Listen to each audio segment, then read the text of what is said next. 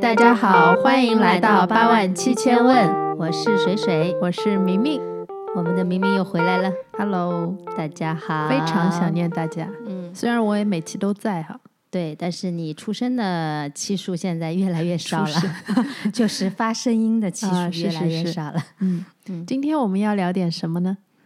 年末了，对不对？对我们昨天跟水姐已经有聊一个，我觉得还蛮值得跟大家说一说的，就是我们上期节目水姐也有说到嘛，她正式拜吴伟老师为师了。嗯但是因为上期吴伟老师和水姐的师弟珍珍都在，所以他们还是以聊学理为主啊，没有嗯聊太多关于拜师这个事情。其实还是蛮值得聊一聊的。，对对对，因为那天也没有机会嘛。是的，我呢是看着水姐一路学习命理，走到今天能正式拜师出道，我觉得我们这一期的主题可以叫一个命理师的养成，要这样吗？其实挺好的。嗯我不知道，因为听我们节目的大多数同学可能对八字也有兴趣嘛。嗯水姐的经亲身经历，包括他是从感兴趣啊，到自己学习啊，到慢慢掌握了一些基础的这个技能，然后又进阶，然后又遇到好的老师，正式拜师出道，那是一个在我看来是一个学习很顺畅的一个路径，还挺幸运的，说实话。嗯，我觉得就是有命运之手在推着我走吧。因为刚刚明明说到的这个过程，如果前期听过我节目的小伙伴，应该稍微都知道一些。但是呢，最初的时候我就跟大家一样，我是去问命的，对啊，我是有很多的困惑，然后我有过不去的关，再到我感兴趣，其实当中也花了一段时间呢。嗯我不是说上来我就觉得我应该去学八字，嗯然后学了以后呢，我也没有真的想我会去做命理师，所以我就说这是命运的 齿轮在 一那个旦开始转动就停不下来，就停不下来了。可能这当中也有一种怎么说念的力量在里面。是就是我一直想着这个事情，虽然当中可能有一些阶段我是断断续续啊，我没有我没有很就是每天去泡在里面啊，但是就是我持续着这个习惯，直到我遇到吴伟老师，然后又遇到一帮志同道合大家学八字的，小伙伴，对，所以这个东西我就觉得变成一种水到渠成了。你还是蛮幸运的，因为入门的时候你也有过困惑嘛，嗯。包括说我其实不不是懂那么多，特别是这次参加了你们的拜师仪式啊，非常荣幸能见证这个时刻，因为我觉得啊，让我蛮感动的。我也是学中文的嘛，对不对对？而且我还是学古汉语的，对。嗯。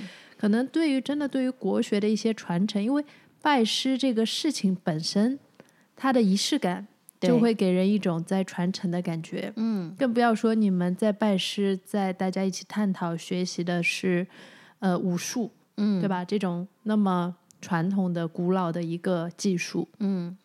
现场拜师现场也非常有幸认识了很多上海命理界的大佬。对对对，对我来说都是天花板级的人物嘛，也听他们分享了茶余饭后分享了很多，所以我就觉得像我这样学古汉语的人，你们的这个世界之前对我来讲也还是陌生的。即便我认识你，我们聊了那么多，然后我们持续在做命理相关的节目，嗯但是这些东西始终它是我生活当中的极光片语的东西，对它不是一个主旋律。其实一开始对我而言都是这样的，嗯就是比如说啊，你说到拜师，你说到主旋律，我可能在学的过程当中，我就是也没有很意识到这个这个这个圈子或者说这些东西它到底意味着什么。但是当我遇到吴伟老师，然后我们这次拜师仪式以后，好像我自己感觉也有很多的不同了。嗯因为其实一直蛮蛮蛮喜欢看，呃，比如说武侠小说也好，比如说一些中医世家也好，一些传统文化里面传承的这一块的，因为我一直觉得师徒的这种关系是一种比较特殊的关系。对，这种传承也是说，嗯、怎么说呢？就是传到现在，可能有很多东西，就这套传承的东西也已经在慢慢失传了。是这是蛮可惜的一件事情。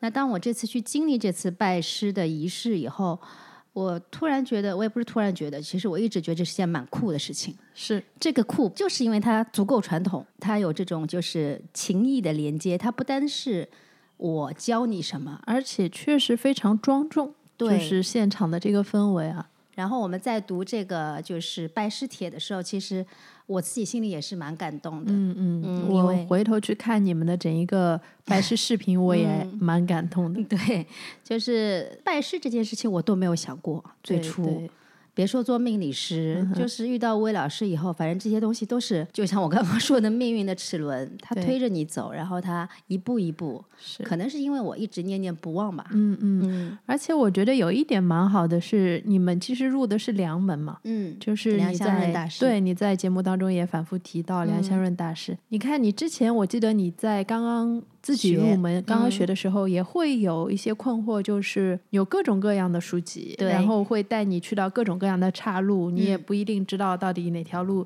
走下去是对的，或者说是可以让你解惑的嗯直到有一天你你跟我说你。看了梁湘润的书，你觉得嗯哎、这个方向你是学得进去的，嗯，对，你当时肯定没有想到过，有一天 梁湘润会变成你的，哎，应该师祖吧，太师祖太吧师祖了。对，他是你师傅的师祖对嘛。对，是的，然后我我跟听众朋友们说一下哈，这个脉络我之前也没搞清楚，嗯是上海命理界的老前辈、何崇建先生，嗯然后当时从台湾把梁湘润老师的这个命理学的这一套理论体系介绍到大陆来，嗯，然后呢，吴伟老师是何崇建老师的弟子。也不是说他介绍过来，就是说大家很多人都做了一些。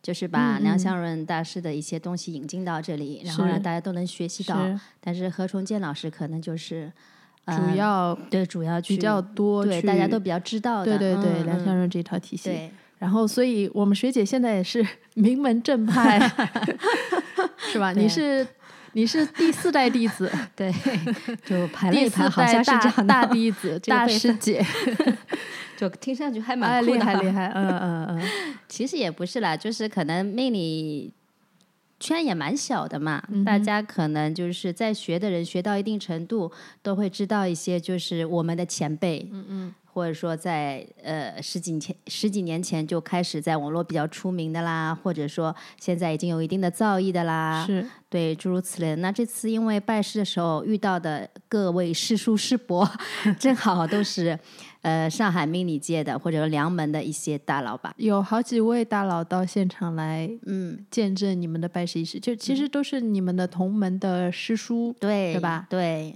大师呃，就是跟大师呃伯、小跟韦老叔师是同门，同门，然后一辈的。嗯，对，我也真的是第一次，我也从来没有想过我人生当中会一次性见证那么多命理学大师，济济一堂哦。也听了嗯这些你们的师叔的一些想法给我们的一。些分享。对吧对对对，我听的还蛮感慨的。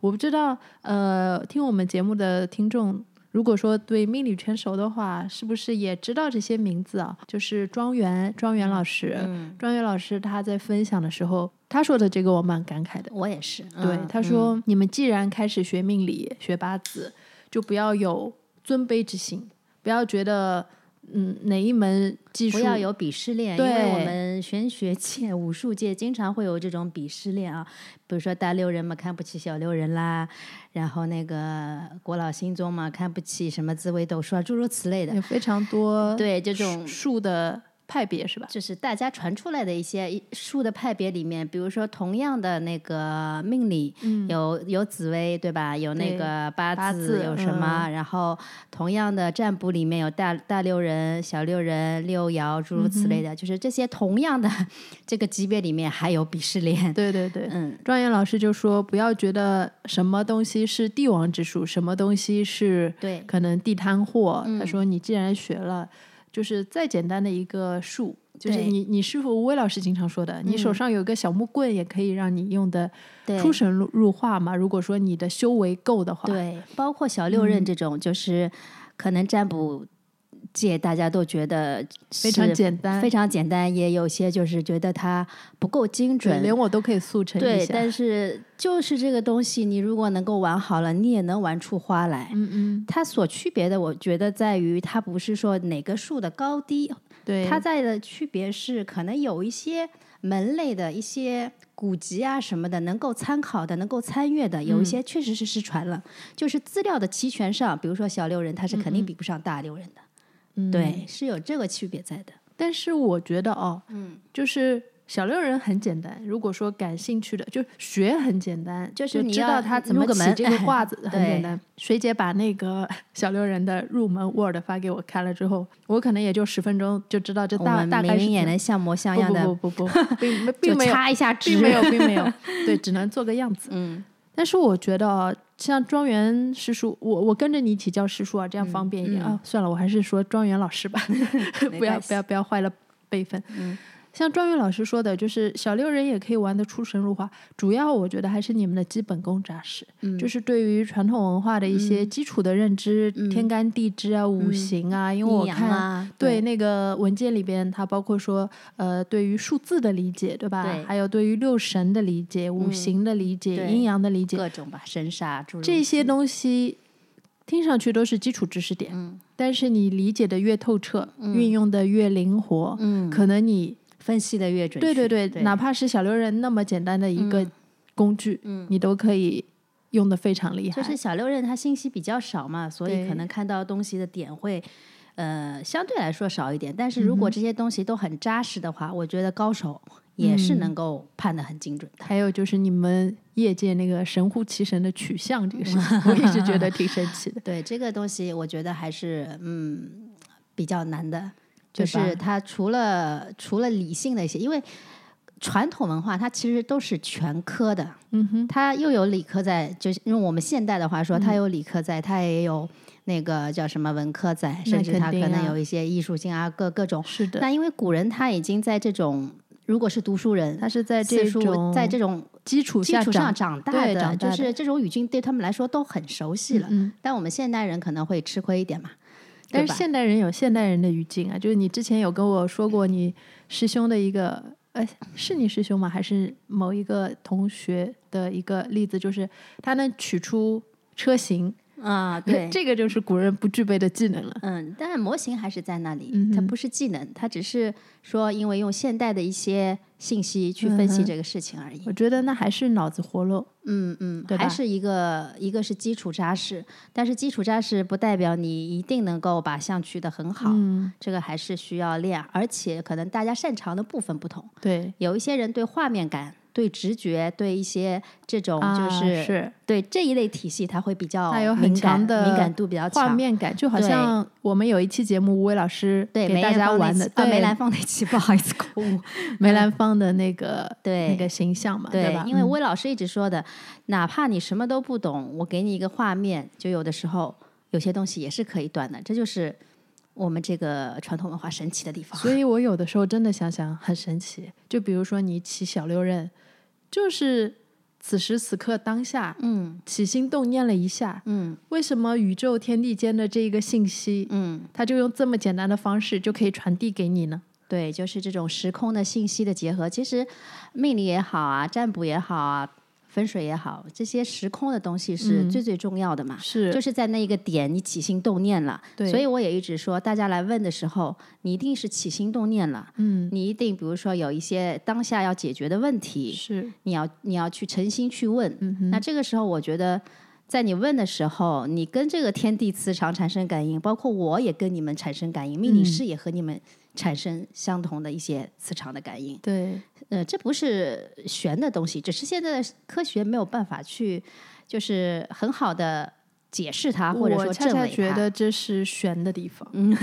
对，当然这个玄不存在任何贬义啊，嗯我就觉得这个就是就好像天人合一的一个瞬间，对然后他会给到你一些正确的信息的反馈，。就有点类似于为什么八字就是生辰八字嘛，你的年月日时，嗯对啊，对啊，就是你和这个天地产生第一个交流，就是你呼第一口气的时候，对这个感应就产生。其实说到底，时间跟空间嘛，对对吧？对，我最天地近人嘛，对我最近也在看那个冯石。冯嗯石老师的那个天文和对对天文嗯与人文，它其实最早中华文明产生，其实就是基于时间跟空间的，就是天干地支这样的一个确确立嘛。嗯，这个有点扯远哈，我们嗯继续说回你拜师。对，那天呢，现场他们还来了一位小师叔，也很有意思，年年纪还很小，八八零后，八零后。嗯，朱文杰师对叔，嗯然后我觉得他好聪明哦，他是那种、哇，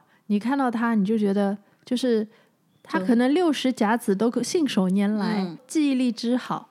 然后我觉得他分享的人生经历哦，其实跟水姐你是有一点像的。嗯他提到的很重要的一点是说，他自从一次偶然在网上看到了梁湘润老师的这个命理的这个体系之后，嗯。他觉得很有意思。他觉得啊，命可以这么对他断觉得的，因为他这个之命理这么前好玩。已经学了很久了。是，你也跟我说他会很多各种嗯各样的嗯。这个命，就是命理的这些，包括什么铁板神。术之类的，对对对。嗯。而且他一看就是很聪明的人，对，就人脑如电脑那种快，对对对，嗯。太厉害了。然后运气又好，正好碰到了名师，嗯，王王化斌老师，对对对王化我们的斌老师嗯这一路学习下来就很顺，嗯，没有走过什么弯路。嗯，之前可能走的弯路太多了，也是 到阶段了。我觉得这个也是一个神奇的地方。就比如说，你叫我二十几岁的时候，呃，你问我信命吗？我肯定是不信命的。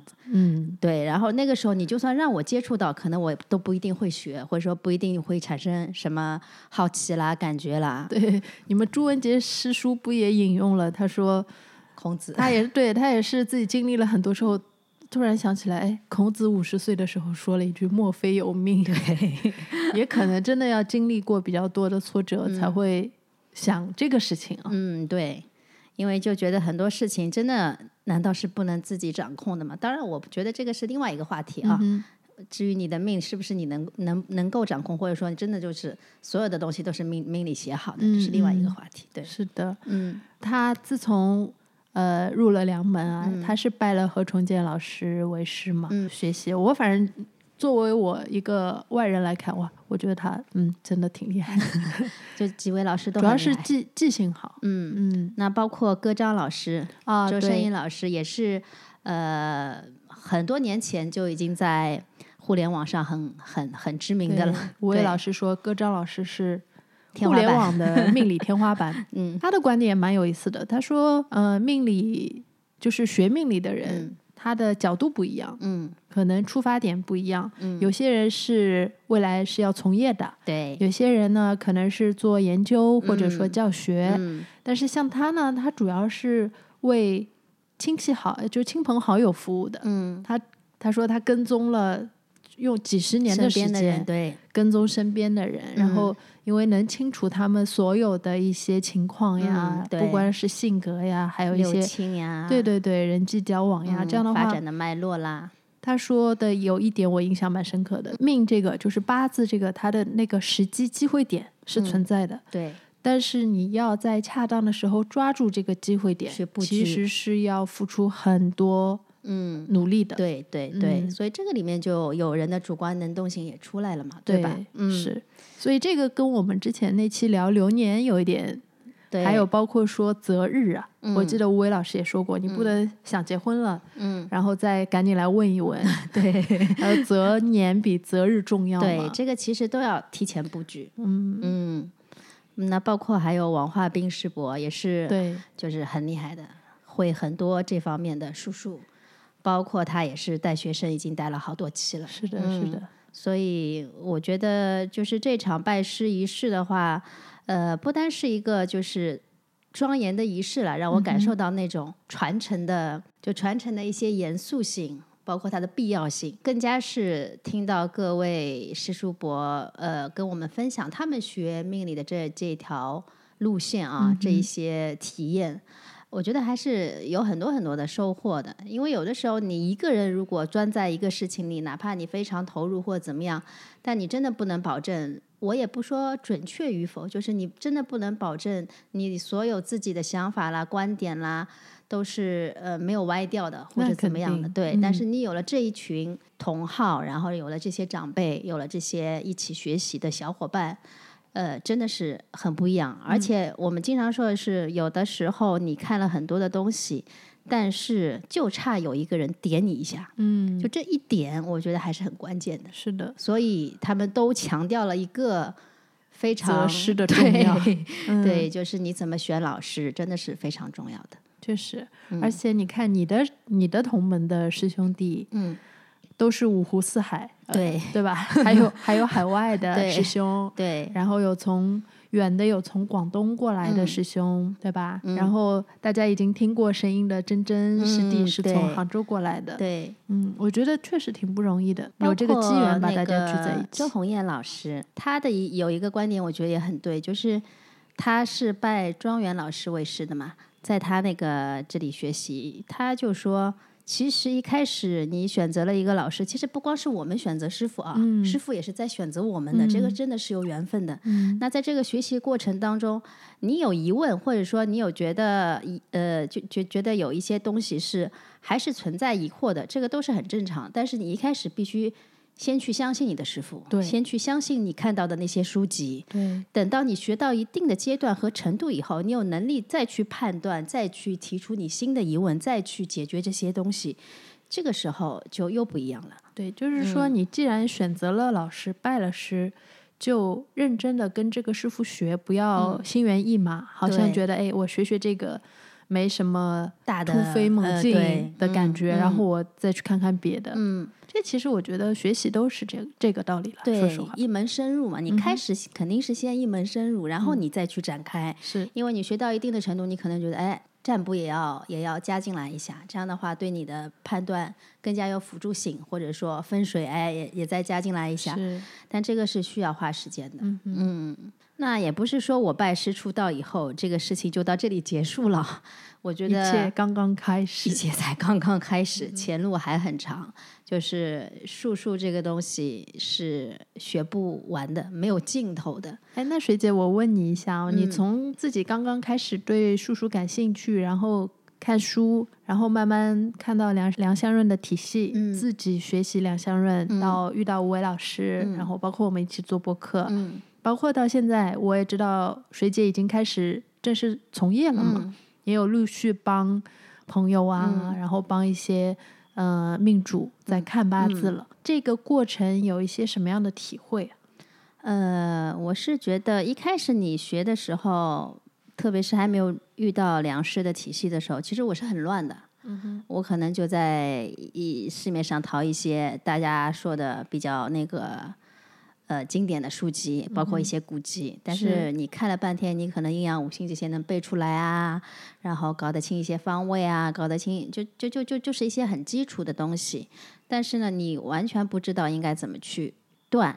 你可能只能拿一个时辰说说一个人的性格，就是没有任何的全局性，或者说没有任何的体系。但是接触了梁香润老师的大师的体系以后，你会觉得啊，原来命是可以这样看的，就是他给到了你方法。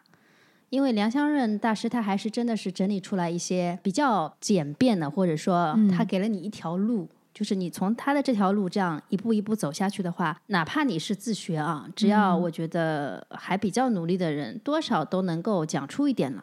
不像你之前，你可能真的不知道应该拿到手一个八字到底从哪里先去看，对，啊从哪里先看，从哪里去分析，到底是从五行开始呢，还是从食神开始呢？还就是你完全是懵的。嗯，那再到遇到吴伟老师，因为这个之前可能我多多少少能说出一些内容来了，我也蛮大胆的，有的时候帮朋友看看啊什么的。但是你还是还是觉得缺少很多东西。你都不算大胆了。你记得你真真师弟吗？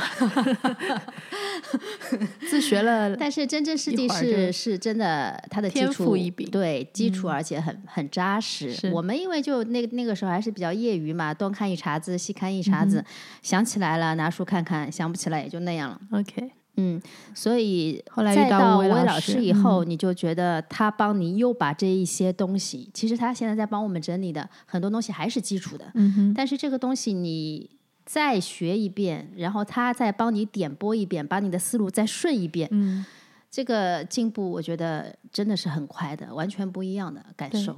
对，因为我经常跟你们一起录播课嘛，嗯虽然我不懂学理的那些东西，但是我觉得吴伟老师有的时候他说的一些很有意思的点、很精彩的点，他反而倒不是从学理上学理出发，嗯。对，就像我不懂学理的人，我在边上听着，我也觉得他对人就是情世故人情世故的一些，就大家的一些，比如说心思呀，嗯或者说哎人之常情的东西，有一些非常独到的见解。嗯，因为它真的是一层一层帮你剥的，就嗯一层一层深入。就比如说上次我也聊到了，比如说我们说一个非常简单的指标，比肩克财，嗯对吧？那你到底应在哪里呢？你是克爸爸呢，还是说你要破财呢？嗯还是说男生是对老婆有有有一些不好呢？到底是到底怎么去判断，对吧？那这个东西，你虽然我们说不可能说都应，可能命理师也不可能说出非常百分之一百这件事情就应在这个地方了，嗯但是它里面是有逻辑的，就是这逻辑它一层层帮你去剥，为什么比肩克财，从哪里来的，怎么样去理解，就这个这个东西结合人情世故以后，其实很多学理是要结合人情世故去、去思考的，特别是师生这些，你你有了这个东西做底的话，你自己就不会是死读书了。对，是的，嗯你在这个逻辑里面，你也会去分析很多东西。就有一些，就好像我们小时候学数学嘛，可能之前的书本给了一个公式给你，但是可能吴伟老师教你的是你怎么去推导这个公式。，对，嗯，嗯，所以你想，我们是研究人这个东西，你不结合人情世故，那我觉得可能真的你要学到一定的高度是非常难的。嗯那确实。哎，我突然想到，各张老师他不是说他追踪自己身边的亲朋好友，嗯，然后追踪数十年之久，在他们人生的一些关键节点给予一些辅助和建议吗？你有没有可能追踪我？那是肯定的，肯定的，因为这这就是我很好的一个学习资料。啊，因为你身边的人，你你一个是亲近，一个是你可能对他的过去啊，然后现在啊都很了解，然后你去帮他去判断判断一些未来的事情。非常我非常乐意让自己成为你的一个学习案例。而且你能够得到最正确的反馈，这个对我们来说很重要。就是你能得到我最正确的反对馈，验还是不验，对吧？是然后我还有在作为第三者的一个观察。是，嗯就是我今年 大多数时间都在装修房子嘛，嗯。然后也花了很多钱，就好像去年帮我看流年的师傅说的一样，哎呀，我今年这个破财破到，嗯。哎，我不是破财，我是被劫财，嗯，一样的，明就是面上明面上其实是你自己大把花钱了。对对对，钱包掏空。嗯。然后呢，工作上呢又有一些小的变动嘛，嗯。所以说，如果说水姐愿意去追踪我的这个 后面，也不说多多少年吧，反正就是做一个相对来说长期的追踪，嗯，那可能还挺有意思的。我觉得非常有价值，这个嗯东西，对，因为很多东西可能呃命主啊什么来问，他可能一次性结束了。对吧？他有他可能有的人就一次，然后他不会再再回来。但是像身边的人的话，你第一是你能够一直追踪，嗯第二个是你能够得到及时的反馈，第三个，然后这个信信息又是正确的，所以我肯定会追踪你的。我也是没想到认识水姐 之后还会有这样一个福利。嗯然后呢，我装修了房子，因为现在也进入尾声了嘛。嗯其实，呃，大家也知道我非常奔波，嗯就是一直在。我也问过吴伟老师，嗯。近水楼台哈，我、嗯。因为一起录播客的时候，我也问过吴伟老师有没有什么办法可以让我少奔波一点。然后吴伟老师给了我一个很有意思的办法，他叫我去挖一些银行嗯。门口嗯。大树下面的土，嗯。回来放在南边的位置，嗯放在一个红盒子里。嗯 我准备最近去挖这个银行土，嗯他还说最好是四大行。嗯，对我们确实会有一些这样的方法，然后结合可能五行啊、嗯风水啊、卦象啊，嗯就是嗯帮。呃，命主稍微调整一下，诸如此类的。因为明明大家都知道，他真的是非常的奔波，然后呢，命里面还带一马，对吧？对，就是很难避免他，就是他哪怕在上海，他我就觉得他也是非常奔波的，嗯 就真的只能整的一个人是没有办法停下来的状态。特别是今年你又是毛有冲，毛有冲正好印在你装修上面嘛，天哪，嗯，嗯。对吧？嗯然后今天录播课之前，我就随手翻了翻水姐的书嘛，这个当中有一篇是讲到人子的嗯，壬水啊，壬水的，嗯对讲天干的，对，反正看完之后，我还是记得那四个字：汪洋大海，奔奔流不息。嗯，那水的人主主主治嘛，也说明你很聪明，对吧？那是另外一回事。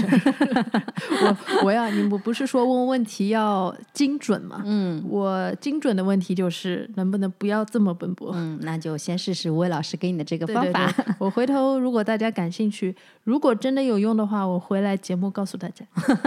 好的，我们也先跟踪一下你，观察一下你。哎，我们这里呢，先要稍微打断一下刚才的话题，这里要中插一段小小的广告，也是我们八万七千问第一次哦。嗯，在这里给我们的设计师好朋友带个货啊，小小支持一下。他呢做了一款纯天然的沉香，因为我平时看书或睡觉前都有点香的习惯，所以也是自己拿来使用了好一阵子。嗯，真的非常喜欢这支清雅幽香，然后久闻又非常深邃的鹅梨帐中香。因为它不含香精，所以香味闻起来也是非常的舒适。那有兴趣的小伙伴可以在小红书去搜一下，然后品香，然后就是然后的然后，可以看我们的 show notes 啊，你们可以去咨询购买。购买时报我们的播客八万七千问的名字，还可以享受我们听友的专属优惠哦。再说回拜师哈，呃，他们还挺有意思的，就是当天拜师嘛，然后嗯拜师宴嘛，结束了之后呢，吴伟老师还组织了一次同门的游学。那嗯我作为播客的制作人，嗯也比较嗯、呃有幸啊，去蹭了一下他们的这次游学。嗯，我们去了那个台州、台州天台山，对，嗯游学的这三天呢，他当然他们 做了非常密集的这个 小班培训、集训，集训，嗯。说说感受呗，水姐。呃，我觉得就是吴伟老师也一直强调，就很多东西，他包括他看嗯看命理啊什么的，他都是说就线下，他是非常主张线下的。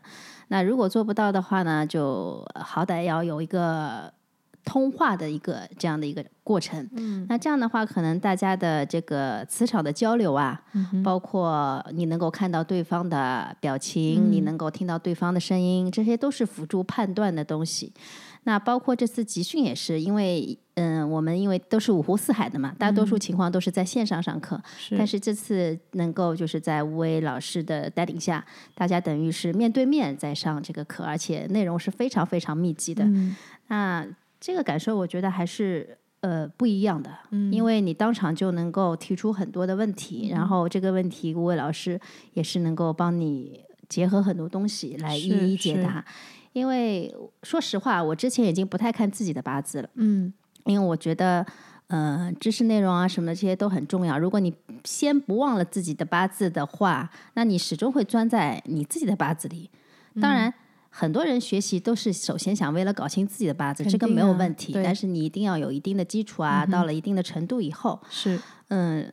但是这次呢，吴伟老师就让我们等于是一个功课嘛，让我们把自己的八字能够分析一遍啊，或者怎么样。那因为已经到了这个阶段，那他结合我们每一个人的特点，其实还是给了我们非常多的一些建议和辅导。嗯那这个实用性，或者说你对你自己的了解，又更加加深了一层。虽然我们现在自己会看，但是还是说不像吴伟老师那样看得更加的细，更加的嗯深。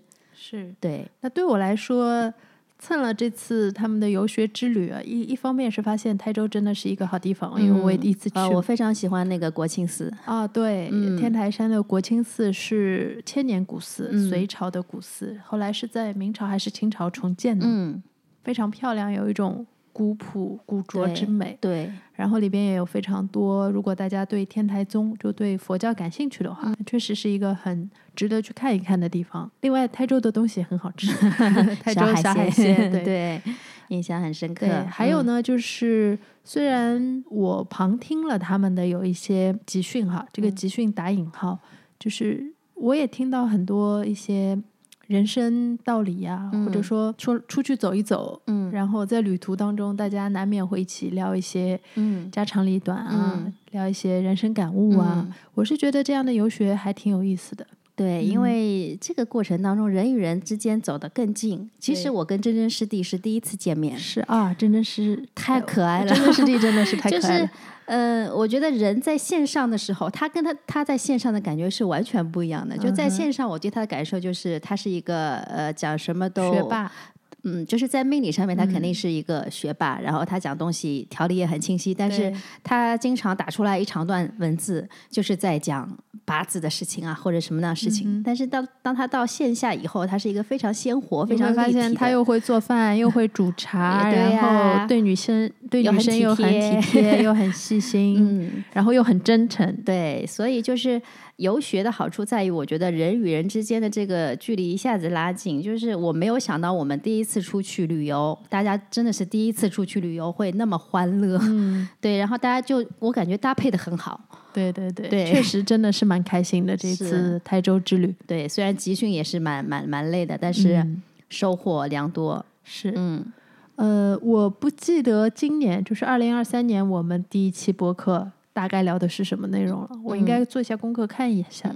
然后我就到了年底嘛，嗯这个应该也不是我们今年的最后一期了吧？嗯就先不管嘛，反正到了年底，我是还蛮感慨的。嗯你感觉这一年过得很快，嗯好像也没发生什么特别的大事，嗯但是呢，其实这一年还是有非常多的变化，非常多的意外，非常多的惊喜。对，我觉得癸卯年对我来说也是一个转折点。嗯哼，然后明年又是甲辰，嗯甲甲又开始透了，就是甲是我的印，是我的怎么说偏印。然后呢，可能我透了是好还是不好嘛？当然是好，虽然我是被合掉的但是对我的学习，我觉得肯定是有非常大的帮助的。然后甲又是我的天悦德，嗯嗯那无论如何，就算他被合掉了，不那么自由，但是对我来说，肯定还是有有好好多很很多好的地方的。嗯学习还存在不自由吗？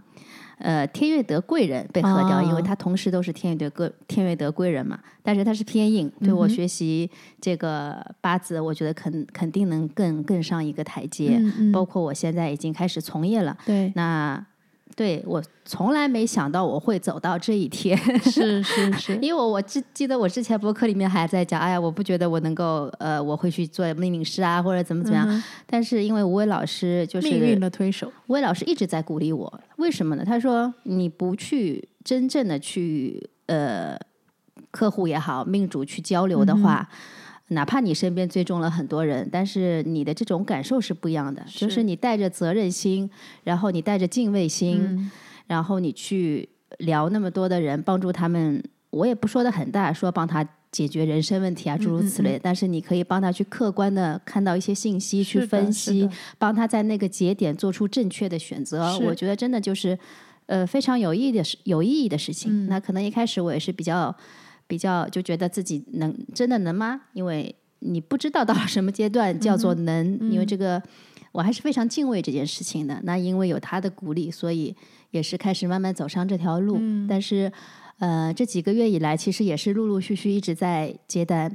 然后真的感觉非常的不一样，你也是积累了非常多的经验，然后也是嗯听到许多的反馈，是。所以我觉得大概率呃大的方向，他给我的一个感受还是非常正向的，是的。就是在这个咨询的过程当中，可能我也给到对方能量，对方也给予我非常多的能量。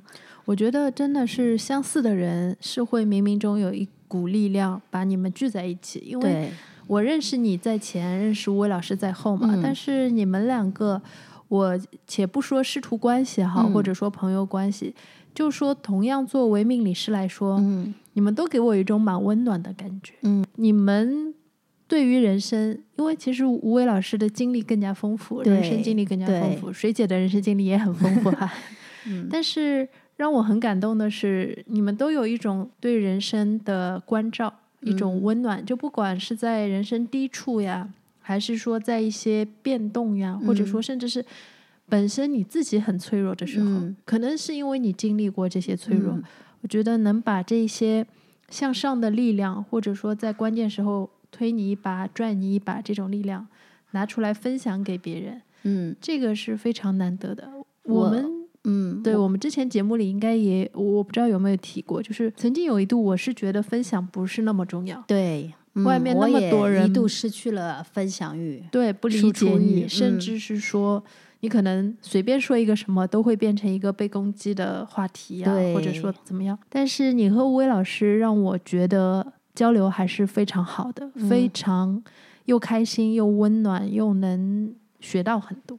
非常感谢你能够就是感受到这些，嗯、这个非常真心的。虽然我可能表达的没有真真师弟那么真诚，没有没有，已经很真诚了。嗯因为我之所以认定吴伟老师为师傅，也是因为他的这些闪光的部分。因为我嗯觉得他是一个，我记得他曾经在节目里说过，就是他开始学八字的时候，也是也是有一些夜晚看八字看的泪流满面。。嗯，我现在已经非常能够理解这种心情了，因为大大概率你拿到的这些八字，其实人生大家都是很苦，的，或者说都是有病的，就是这个八字里面肯定是有病的。嗯那这个没有完美的八字。对也能理解，甚至说有些八字真的是嗯不足的地方非常的多，或者说有一些你从人情世故上看，哎呀，怎么能够那么惨，诸如此类的。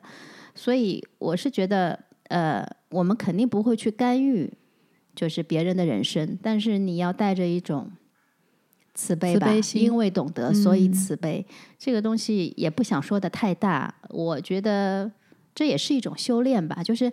你有慈悲心，但是你不能够太过于用这种感情去介入对方的对命运，这个肯定是对的。但是而且其实，我觉得你们也经常说嘛，就是不要把自己当神仙。嗯，你们也一直认为说，嗯以你们的能力也没有那么大的能量去介入一个人的命运，嗯对吧？对，嗯，嗯，我们只是在别人需要做一些选择的时候，在一些在一些人生节点上，能够给他一些客观的建议。是如果他能够结合这些建议，做到一些正确的选择，或者是让他舒服的选择，我觉得这个已经很好了。嗯，嗯，那因为年末了啊，我们聊了这么多，其实虽然不是肯定呃可能不是最后一期，但是就像一个我们自己的一个年末小结一样对的。对对，对，然后我也分享了一下我就是从一个小白到命理师的这样一个过程，嗯，也是给大家做一些参考吧。嗯如果大家也有像我这样一步一步进来的人，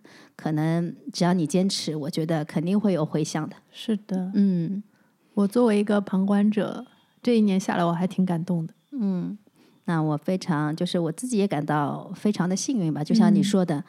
能够这样一步步过来，然后非常坚定自己的想法。嗯、刚刚水姐有说到，这这期播客有点像我们的一个年末总结哈。然后呢，水姐也为我们的设计师朋友小小带了一个货，也是我们第一次做类似于像小商务这样的这样的这个中插广告。那也快到年末了，我们一直非常感谢支持我们的一路支持我们的小伙伴。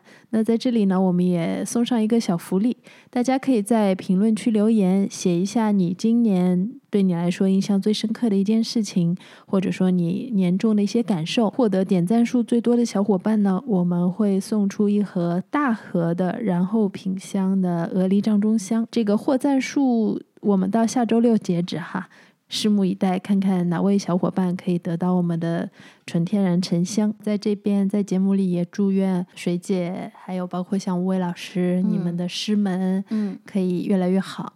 非常感谢。然后有我觉得魏老师听到也会很开心对，的。更多同好嗯可以去加入你们的师门，因为我觉得是一个很难得的体验。嗯，因为我觉得呃，最后想说的就是吴伟老师一直说的，就是学了命理也好，或者问了命理也好，你要越来越自洽，而不是你越来越焦虑。是的，是的，嗯这个也是我们那天游学，大家晚上一边喝茶一边聊天时候嗯说的。嗯。我我觉得旁听下来，命理最大的作用是什么？不是嗯说帮你改什么，或者嗯说帮你度过什么，而是说让你理解自己，嗯。理解自己为什么在这些时候会发生这些事。嗯。它可能是因为命运导致的，嗯它可能是因为性格导致的，嗯但是性格的背后和命运的背后，嗯它都是互相的嘛。对就性格决定命运，命运决定性格，对，先有鸡先有蛋，这个真的说不清楚。最终还是为了让你自洽。嗯，一这个旦自洽了，就不会那么纠结。对，我觉得这个是呃命理其中一个作用吧，但是也是一个非常大的作用。嗯所以大家呃怎么感受？我觉得无论你学也好，你你问也好，我是始终希望我的听众和我们一起一路走过来的小伙伴，是能够越来越就是自洽，自洽。嗯，当然，生活越来越舒自心。洽并不容易啊，当特别是在这几年整个环境不太好的情况下，对。但是还是希望能够我们的节目给到大家更多的帮助。好呀，嗯，那祝福水姐，我也觉得水姐一定会成为一个就是非常好的命理师。谢谢谢谢，嗯嗯嗯，那我们今天就先聊到这里，好呀，大家再见，拜。拜拜